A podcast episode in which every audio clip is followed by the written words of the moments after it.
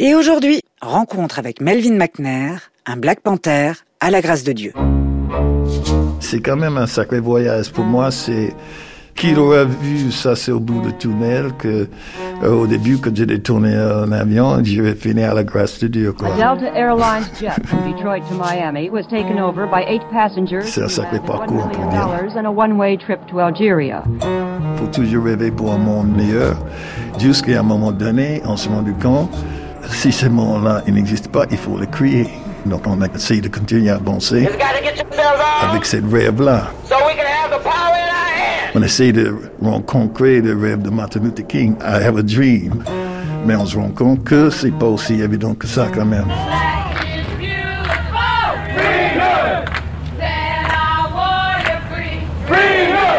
La meilleure façon de quitter l'Amérique, c'était de, de tourner un avion. Boum.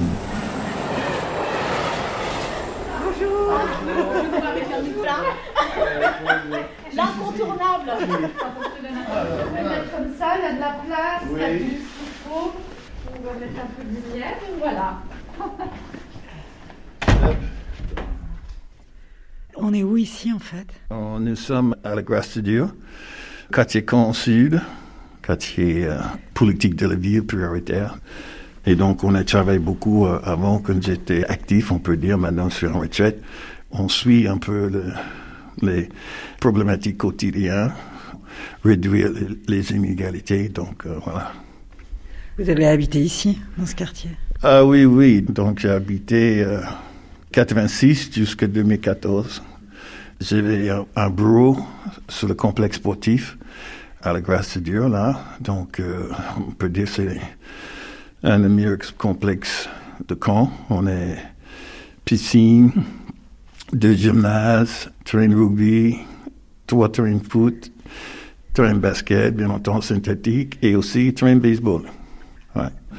Parce que nous avons euh, créé une association euh, en 1901 justement pour rendre le, baseball et le sport plus accessible aux jeunes euh, de quartier.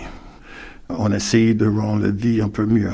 Oh, C'était un peu notre, notre raison d'être, d'en aller vers eux sur le cas d'escalier parce qu'il y avait beaucoup de jeunes qui connaissaient pas ce qui existait pour eux, donc ils étaient un peu repliés sur eux-mêmes. Donc on a réussi de aider pas mal. Ça n'empêche pas qu'il y a beaucoup de souffrance, beaucoup de chômage et beaucoup de difficultés quand même. Dans le quartier défavorisé de la grâce de Dieu, à Caen, tout le monde connaît Melvin McNair.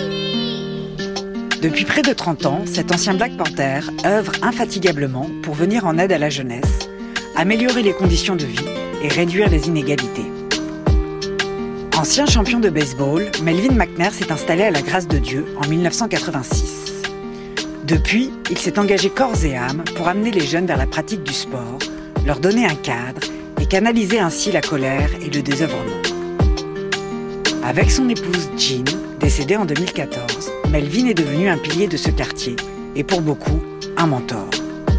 Longtemps pourtant, les habitants ont ignoré l'histoire de ce médiateur venu des États-Unis et le destin incroyable de Melvin et Jean qui, dans une autre vie, furent aussi des pirates de l'air. Le 31 juillet 1972, avec trois autres panthères, Melvin et Jean ont détourné un avion de ligne vers l'Algérie pour fuir le racisme qu'ils subissaient aux États-Unis. Melvin McNair, un Black Panther à la grâce de Dieu sur France Inter, c'est parti. Alors vous êtes né où, vous, du coup? Aux États-Unis, dans une ville qui s'appelle Greensboro, en Caroline du Nord. Donc j'ai grandi dans la ségrégation raciale à l'époque. Notre ville est connue parce que c'est là que ça a commencé, le mouvement de sit-in avec euh, Martin Luther King, avec euh, il y avait quatre euh, étudiants qui étaient, euh, mes, on peut dire, mes grands frères. Nous sommes allés à la même église et donc eux ils étaient à l'université et ils ont décidé en février euh, 1960 de déclencher le mouvement sit-in à, à Greensboro. Vous avez grandi dans quel genre de quartier à Greensboro? Quartier, euh, on peut dire ségrégé, complètement noir, mais aussi euh, c'était pas un ghetto. On avait une très grande maison parce que mon grand-père était évêque et ma grand-mère était institutrice. Donc, ils avaient une grande maison. Et donc, ils avaient une famille nombreuse. euh, donc, on peut dire 14 gamins. Donc, la grande maison. On a vécu, euh, bon, avec beaucoup d'amour, beaucoup de tendresse. L'éducation était quelque chose de très important. On cherche l'excellence, mais aussi c'était des difficultés parce que bon, avec les ségrégations raciales, on n'avait pas les mêmes moyens que les écoles blancs. Donc, mais quand même, euh, nos moyens de sortir de cette euh, oppression, de cette euh, répression comme ça, c'était à travers l'éducation et le sport. Et donc, euh, je me souviens, après une, une journée, justement, j'ai l'entraînement. Il n'y avait pas ma, ma mère, ma soeur n'étaient pas là. J'ai demandé où c'était. Donc, euh, il dit oui, ils ont parti en ville pour manifester. Et donc, euh, ils étaient arrêtés. Bon, Votre mère et votre sœur ont été arrêtées arrêté dans la première démonstration justement euh, pour le droit civique. euh, ma sœur était un peu plus engagée que moi, donc elle est plus brillante de toute façon, pareil. Donc après, j'étais un peu le sportif de famille, parce que bon, j'étais aussi accompagné par mon oncle qui était un des premiers policiers noirs euh, dans le sud en 44. Donc c'est grâce à lui que on peut dire que j'avais cette euh, passion pour le sport. Il a créé euh, aussi euh, dans la ville une équipe de baseball. Donc, c'était que des gamins noirs, élevés dans le sport, les disciplines, euh, le respect de l'autre, euh, le respect de compétition, maîtrise de soi. Et donc, chez nous, dans la famille, on mettait beaucoup de l'importance sur la réussite éducative. Donc, euh, j'étais champion à partir de 10 ans, champion, Champion de... baseball. Donc, ça m'a suivi jusqu'au niveau lycée. Lycée, on était champion d'État, où ça m'a permis d'avoir une bourse à l'université. Donc, j'avais gagné une bourse euh, baseball et, et football américain. C'est comme ça que vous êtes rentré à l'université grâce à une bourse Oui. pour le baseball et le football américain. Oui. À Winston-Salem, par contre.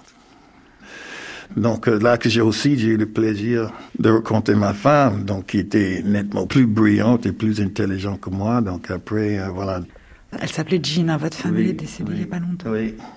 Donc, elle a eu sa diplôme euh, universitaire, donc c'est elle qui est allée jusqu'au bout. Moi, j'ai j'ai j'ai quitté l'université après deux ans et demi, donc je suis engagé dans l'armée. C'était au même temps qu'il y avait le mouvement de droit civique, il y avait Martin Luther King qui était assassiné, donc il y avait plein de choses. Et donc, on commençait à avoir un peu le, conscience... euh, un peu politique. Et donc après, euh, on commençait à entrer en, résistance, en révolte contre un status quo, même le status quo noir qui voulait qu'on qu'on soit euh, conforme. Donc, euh, à un moment donné, il y avait ces clashs. Boum.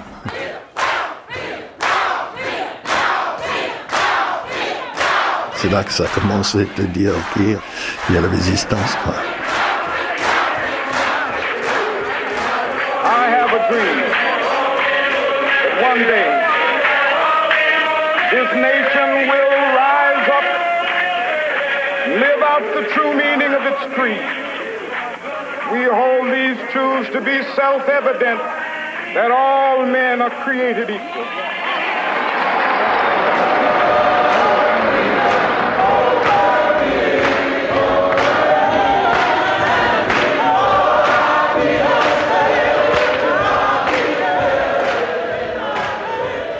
Après l'université, vous êtes parti... euh, Euh, après l'université, je suis entré dans l'armée. Et on m'a dit que j'étais un peu programmé pour être commando. Vous êtes parti faire l'armée euh, en Allemagne, à Berlin.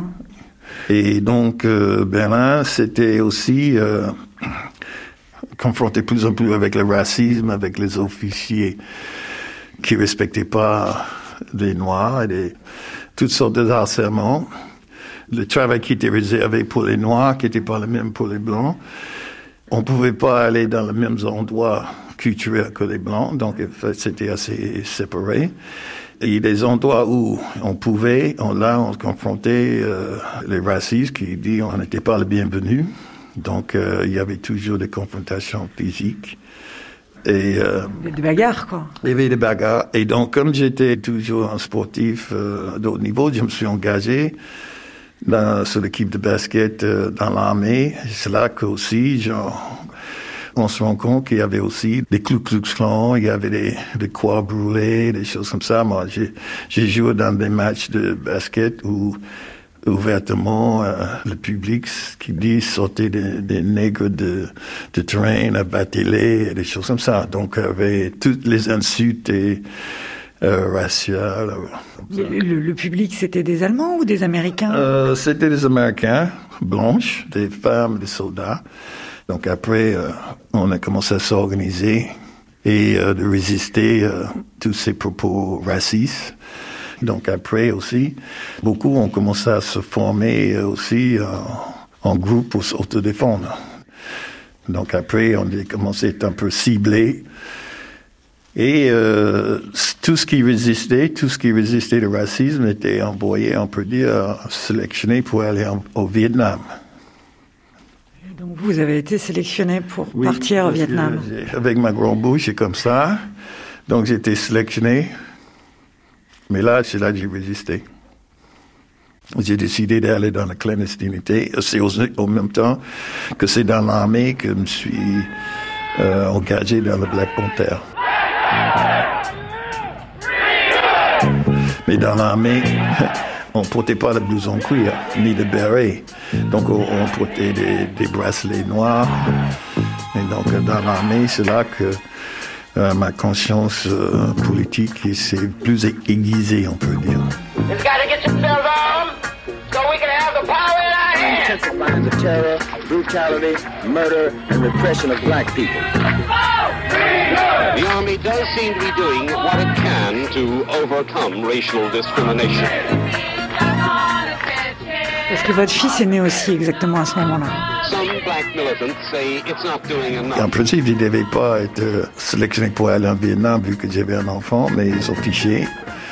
Donc j'ai décidé d'aller dans la clandestinité. On a mis notre lumière d'invisibilité. Oh, on est disparu.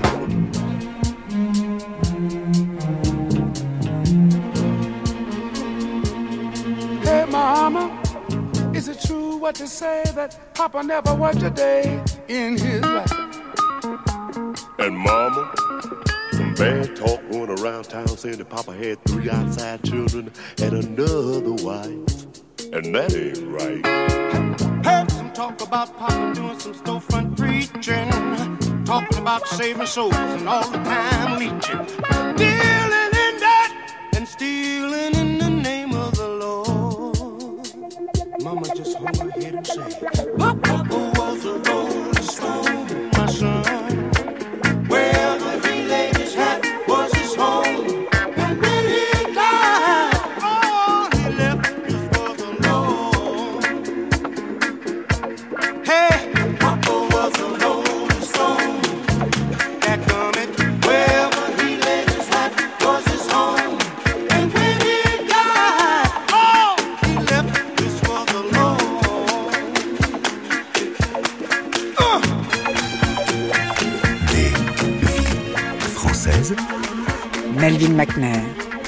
Panther à la grâce de Dieu. C'était un peu le mode à l'époque. Chaque fois qu'on allume la télé, il y avait quelqu'un qui a détourné un avion. C'était tous les jours, euh, quasiment, on a détourné un avion. Et donc, on a décidé, on pouvait, si on organisait ça très bien, on pouvait s'en sortir comme ça.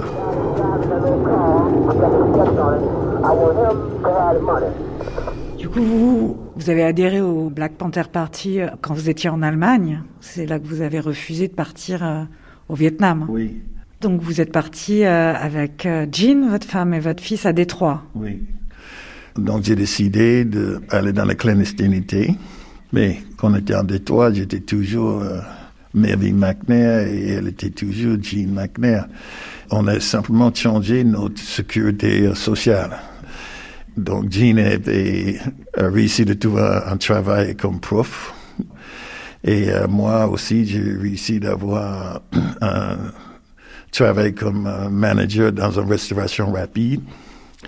Et euh, c'est là aussi qu'il y a ma fille euh, Ayana qui est née en Détroit. À ce moment-là, on a mis nos collègues en, réserve, quoi. Donc, euh, on ne portait pas notre colère sur l'épaule. Il fallait qu'on devienne invisible. Mais en même temps, toujours en contact avec le, le mouvement de droite civique et aussi les panthères. On ne pouvait pas intégrer dans le groupe, mais on pouvait avoir le contact dans la rue. On peut aller parler, on peut discuter avec eux, mais pas pour longtemps parce qu'ils étaient sous haute surveillance aussi. Et nous, on était recherchés. Donc, à ce moment-là, on avait décidé de se regrouper euh, parce que j'avais euh, la possibilité d'acheter euh, une petite maison. Donc, j'ai dit, tiens, on va se mettre tous ensemble pour mieux vivre. Donc, on a eu la chance, jusqu'à un certain moment, d'être épargné par cette euh, violence. Mais bon, justement, en Détroit, il y avait un de mes amis, euh, George, qui était aussi euh, attaqué par une squadron de mort qui s'appelait Stress. C'était des blancs euh, qui faisaient Oui, un peu la police dans la rue. C'était des, des militaires qui déguisaient euh, en clochards, en prostituées, en, en tout ça, euh, pour euh, organiser des embuscades pour tuer les Noirs. Donc, euh, George il a pris cinq balles. Il voulait le finir. Et donc, heureusement, il y avait des voisins qui sont intervenus, ont dit qu'est-ce qui se passe, des choses comme ça. Donc, ils ne pas finir. Donc, ils ont arrêté George en disant que c'est lui qui a agressé euh, le policier. Mais à ce moment-là, on a réussi de mobiliser euh, tout le mouvement de droite civique et tout ça des toits. Et euh, George, euh, il a gagné son procès. Ils ont rendu compte que c'était un abus. Et donc, euh, après, il nous a menacé. Peut-être que vous allez sortir cette fois-ci, mais on vous aurait. Donc, après de rester, pour nous, c'était quasiment de suicide. C'est à ce moment-là aussi que la répression était de plus en plus violente. Et donc, on s'est rendu compte que là, malgré tout, euh, on n'était pas aussi invisible que ça. Donc, il fallait qu'on quitte l'Amérique. Et donc, après, on a décidé la meilleure façon de quitter l'Amérique, c'était de, de tourner un avion. There was another airplane hijacking today, a Delta Airlines jet taken over by a gang of hijackers. A Delta Airlines jet from Detroit to Miami was taken over by eight passengers described as three men, two women, and three children, all black.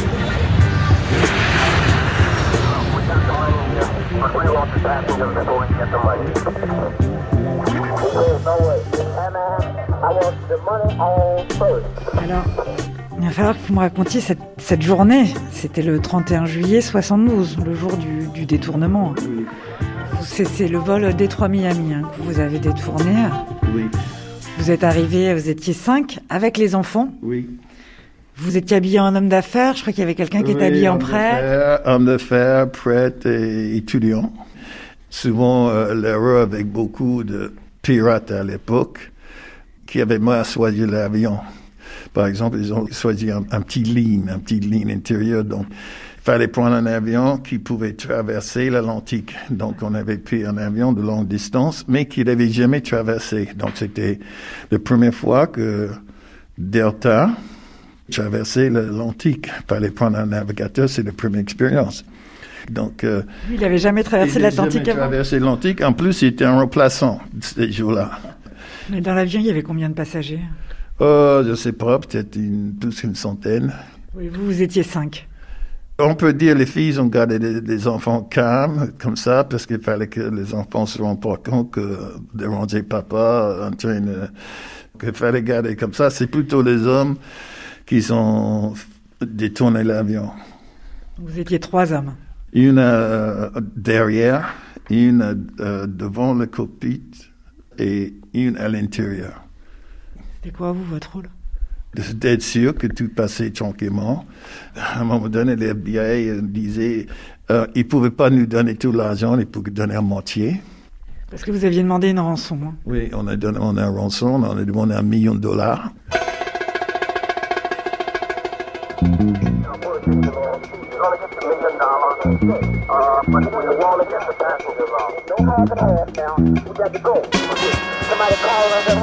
Et donc, euh, ils disent qu'ils ne pouvaient pas. Donc, euh, on a réfléchi et on a décidé, on dit, tiens, dans ces cas-là, on va vous donner les moitiés, on va vous donner les hommes et on garde les femmes et les enfants avec nous. Là, En otage. En otage, ils disent, OK, pas de problème, on vous donne le reste. First National Bank of Miami collected the $1 million and 50 and On a eu un $100 million de dollars, on a compté l'argent. to two FBI agents with the money in a blue suitcase. C'est une grosse valise. Oui, oui, c'est une grosse valise, c'est- c'est assez lourd quand même. Ils vous les ont livrés à Miami. à Miami. Et donc, ils sont venus en... Et comme il était chaud, il était beau à Miami, et comme on n'avait pas confiance avec le, le FBI, on demandait qu'ils ils approchent l'avion avec un maillot bas. Et c'est comme ça qu'on a, on a passé le cap. Vous avez. Enfin, vous étiez dans quel état d'esprit au moment de ce détournement? Vous étiez quand même nerveux ou vous étiez plutôt. Non, non, non. Non, absolument pas. Peut pas nerveux. Donc, il fallait être calme, quoi. On était peace and love. On était zen, quoi. Vraiment zen. On ne pouvait pas imaginer comme, comme ça. On était, on était, on avait confiance. On avait cette force avec nous. On avait braqué personne. Les gens ne savaient pas qu'on était armés. On a caché nos armes. On n'était pas visible. Ils montaient pas. Jamais vous avez sorti vos armes? Ah non, non, non, non, non, pas de panique.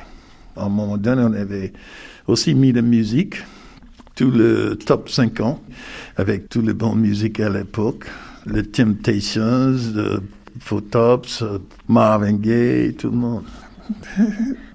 Donc on avait pris cette force-là avec nous. Donc après, on se sentait vraiment euh, bien et protégé. Protégés par une bonne étoile et par le sang-froid du pilote, Melvin et Jean McNair, 24 et 26 ans à l'époque, poursuivent leur voyage spirituel, loin désormais du racisme et de l'oppression qui sévit aux États-Unis. Les pirates ont réussi leur coup et se mettent en route vers la création d'un monde meilleur, où la force du respect et de l'amour, de la solidarité et de la foi en une seule race humaine, rendra concret le rêve de Martin Luther King. Mais arrivé en Algérie, les choses ne vont pas tout à fait se passer comme prévu pour Melvin et ses compagnons. On le retrouve tout de suite. Charlotte Perry,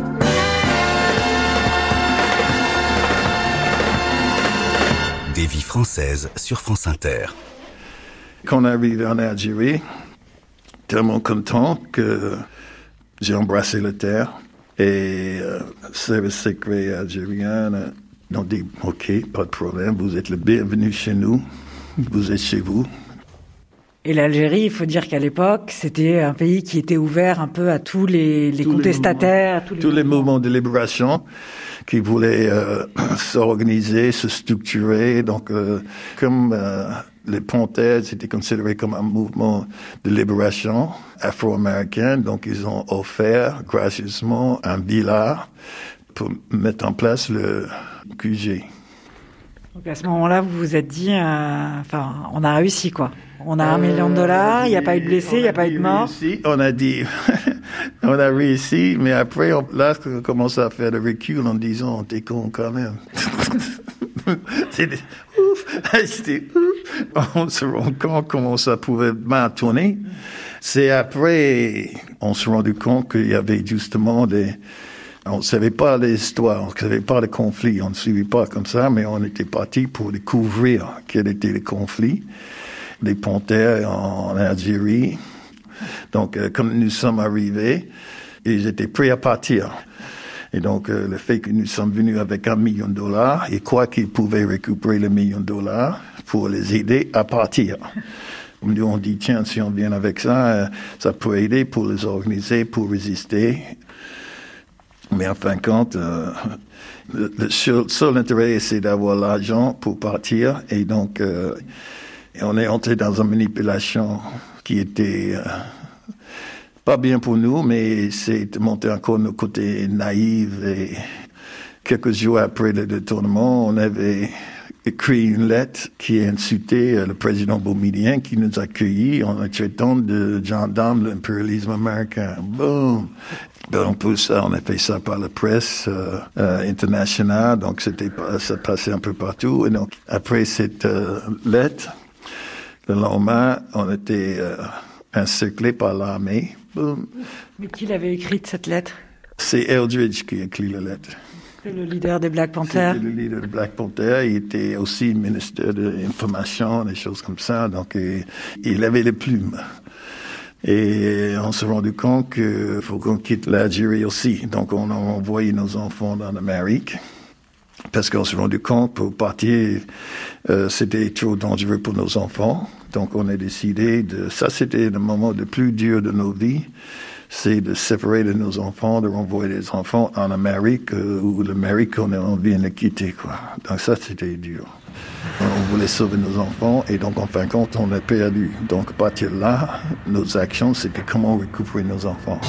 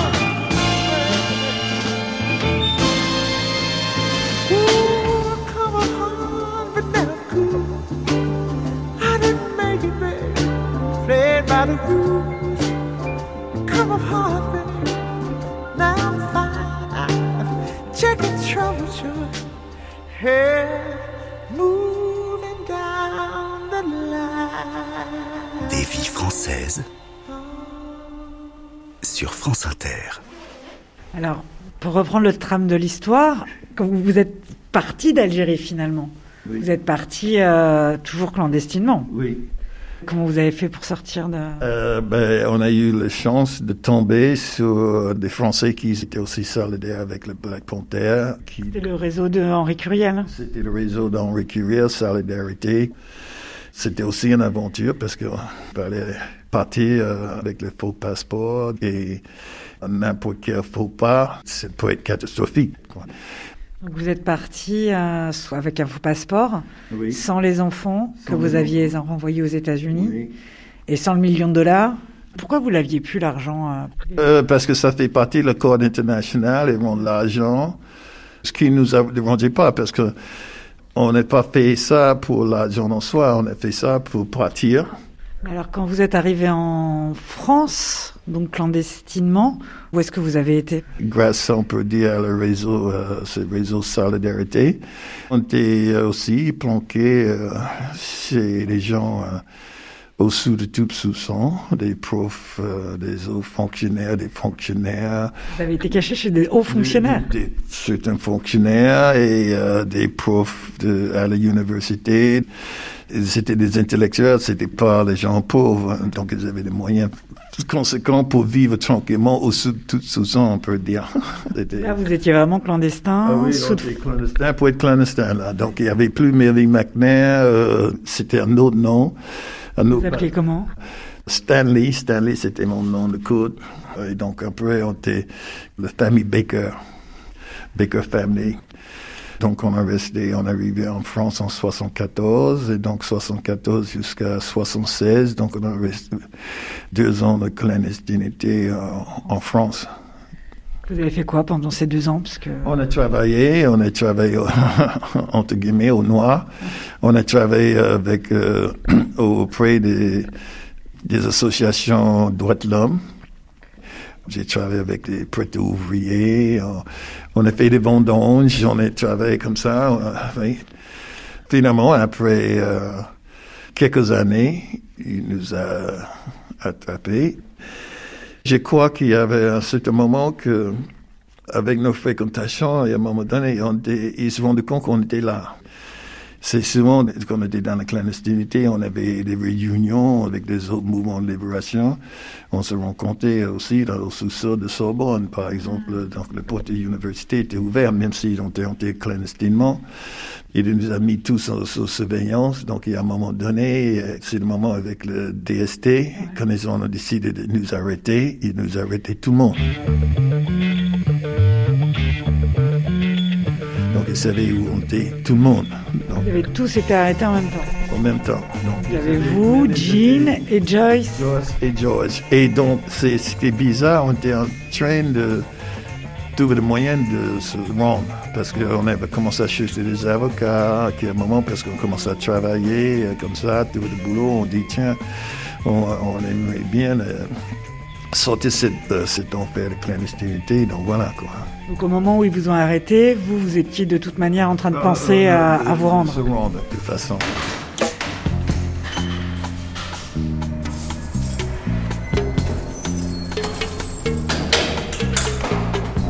Du coup, le procès, il a eu lieu euh, en 76. Alors avant ça, il y a eu le combat quand même pour pas justement que vous soyez extradé.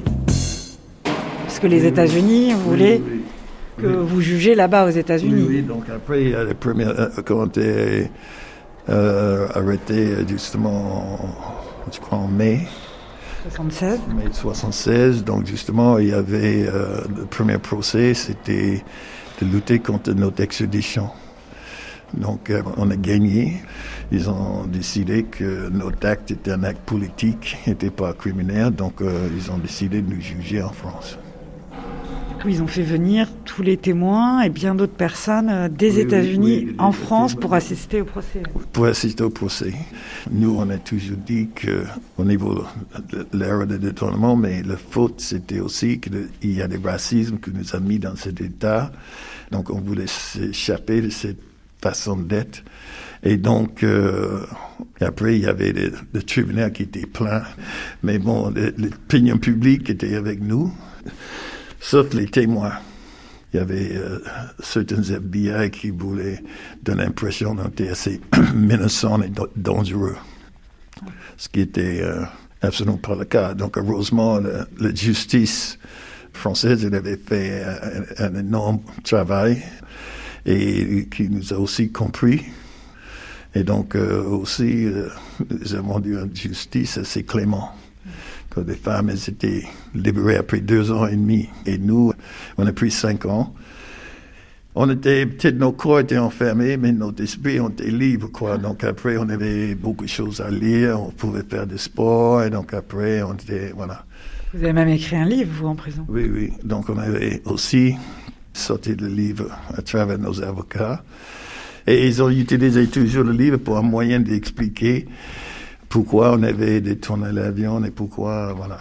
C'est ça qui était intéressant aussi dans ce procès, c'est que finalement, c'est au lieu de devenir le procès de quatre pirates de l'air que le FBI voulait faire passer pour des bandits, c'est devenu un peu le procès du racisme euh, aux États-Unis, de la dénonciation de la condition euh, des Noirs américains, quoi. Une Oui, tribune pour ça. oui, oui, justement, c'était un tribune. Pour ça, ils ont réussi de mettre le, le racisme en justice. Donc après, on était jugés, donc on pouvait aller partout dans le monde, sauf en Amérique. Donc même maintenant, on peut pas aller aux États-Unis. est venu refaire un procès à Miami, donc euh, nous sommes libres ici. On peut être les, les citoyens respectables et donc engagés. Nos enfants sont français, donc ils étaient euh, éduqués en France. euh, mes petits-enfants, pareil, donc ils sont français. Toute votre famille, du coup, elle est en France. Oui, sauf j'ai trois petits-enfants qui sont de, des enfants de mon fils qui sont en Amérique.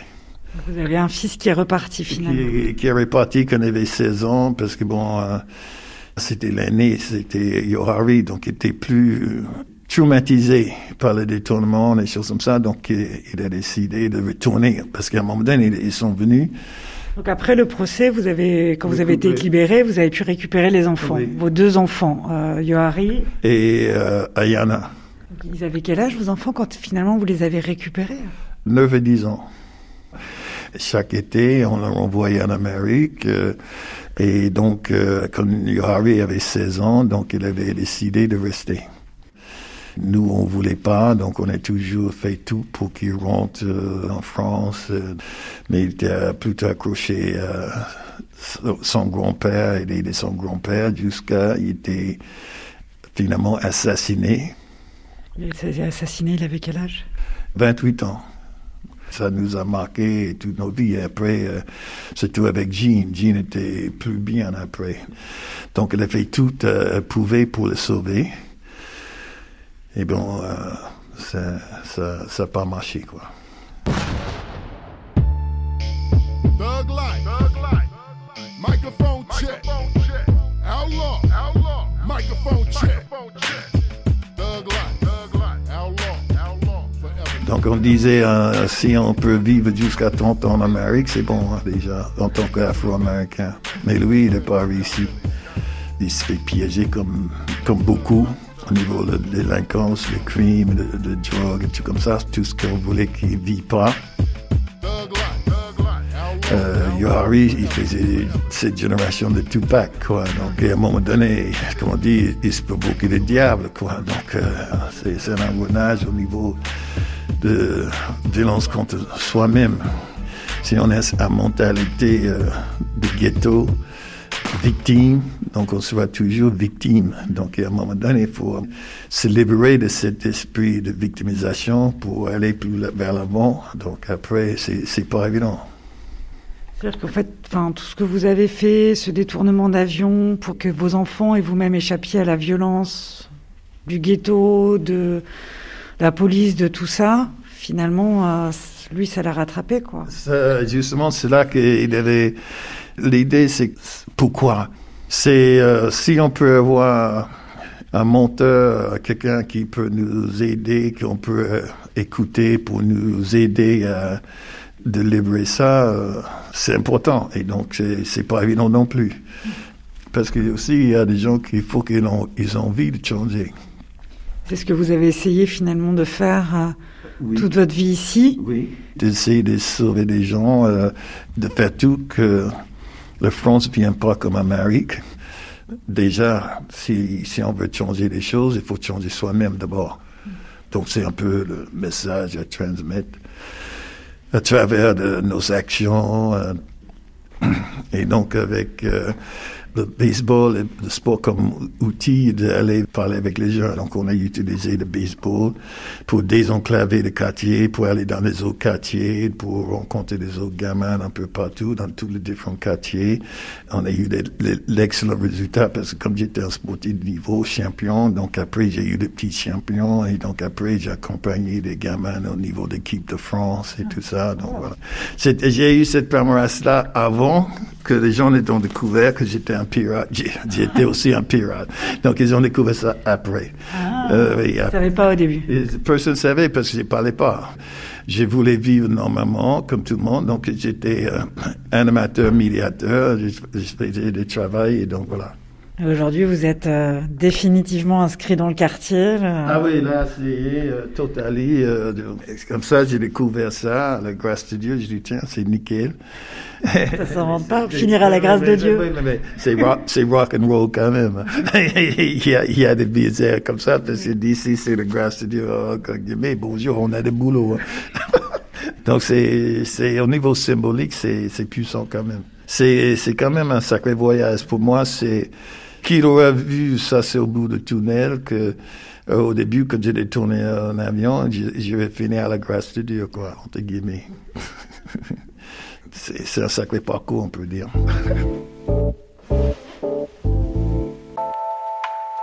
C'était Des vies françaises, un portrait sonore signé Charlotte Perry, réalisé par Charles De Cilia et Anne Lieureau. Toutes les informations ainsi que la programmation musicale sont disponibles sur le site de France Inter, où vous pourrez réécouter cette émission et bien d'autres vies françaises en podcast. On se retrouve à la rentrée. D'ici là, bon dimanche à toutes et à tous. Et tout de suite sur France Inter, Benjamin Epps, La Grande Désillusion.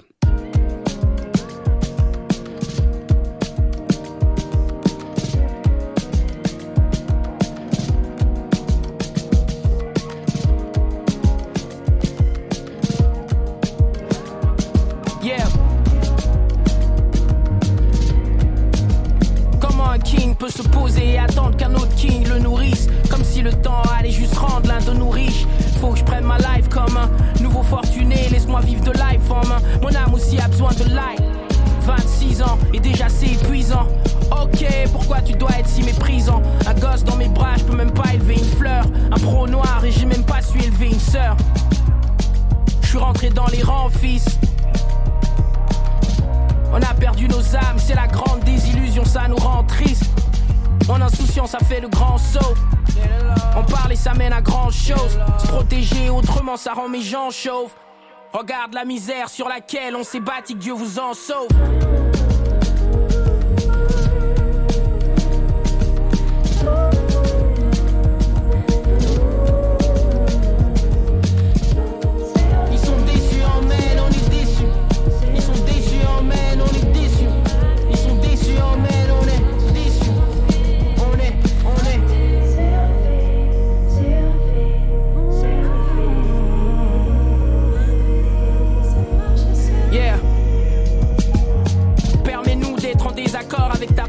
Pensée. Permets-nous d'avancer. J'ai vécu chez Rodolphe Man des années difficiles. Définition du succès différente de celle des damnés richissimes. Le showbiz me guette, mais c'est juste un serpents. Les plus sceptiques regrettent, le doute renoie certains. Trois tentatives, je me sens toujours pas apprécié. Pourtant, j'ai le sentiment d'avoir réussi à rapiécer ce truc qui semblait juste égaré et décousu. La haine et l'envie avant de me battre, j'aurais tout vu. Impatient de te lire, impatient de voir que t'es déçu. Pourtant, le résultat, c'est bien que ton favori est déchu. Mec, le résultat, c'est bien que je suis là et pas ton prono. J'apprécie ton aide, mais mon chrono n'est pas ton chrono. Aux amis qui me portent, je prie souvent que Dieu vous bénisse. J'espère vous le rendre plus que juste une paire de pompes. Soir-là, je n'ai pas reconnu la sœur de fond. Je devrais prendre des nouvelles avant qu'ils me disent que j'ai changé. La situation nous échappe, le quartier a bien changé. Belle vue devient dangereux, j'essaie de me fondre dans la masse. Des idées nouvelles, pas des idées reçues. Impatient de te lire, impatient de savoir que t'es déçu.